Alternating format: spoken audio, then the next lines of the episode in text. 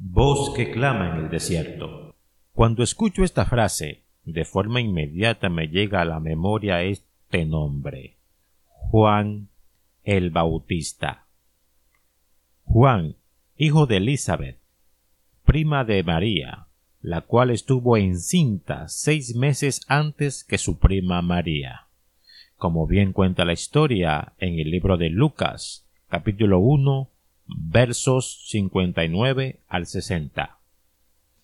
A Juan el Bautista se le fue dada una encomienda que a ningún hombre de la antigüedad le fue dado, y es el preparar el camino del Señor.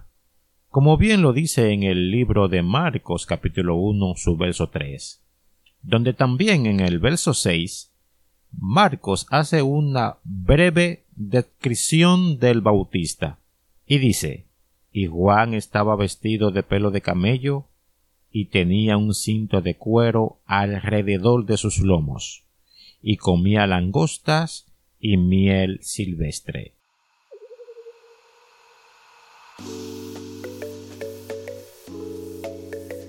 He dado esta pequeña reseña, se podría decir, de este personaje bíblico porque he notado que en este tiempo se ha dejado de disertar lo que el bautista predicaba.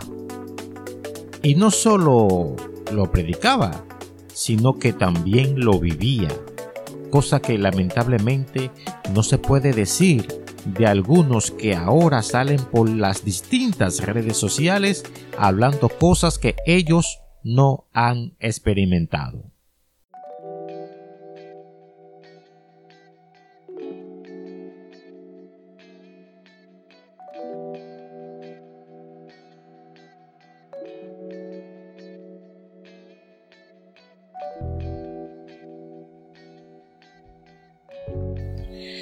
Cuando nos tocó escuchar la noticia de la desaparición física del evangelista Gigi Ávila, dije que con su muerte la predicación en Latinoamérica, además de perder un gran exponente, perdería uno de los últimos que predicaba como Juan el Bautista, invitando a las personas al arrepentimiento y a la conversión en Cristo Jesús.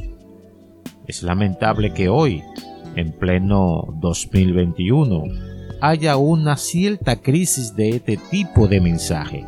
Lo que hoy las personas escuchan como mensaje es psicología, motivacional, motivacional barata, barata.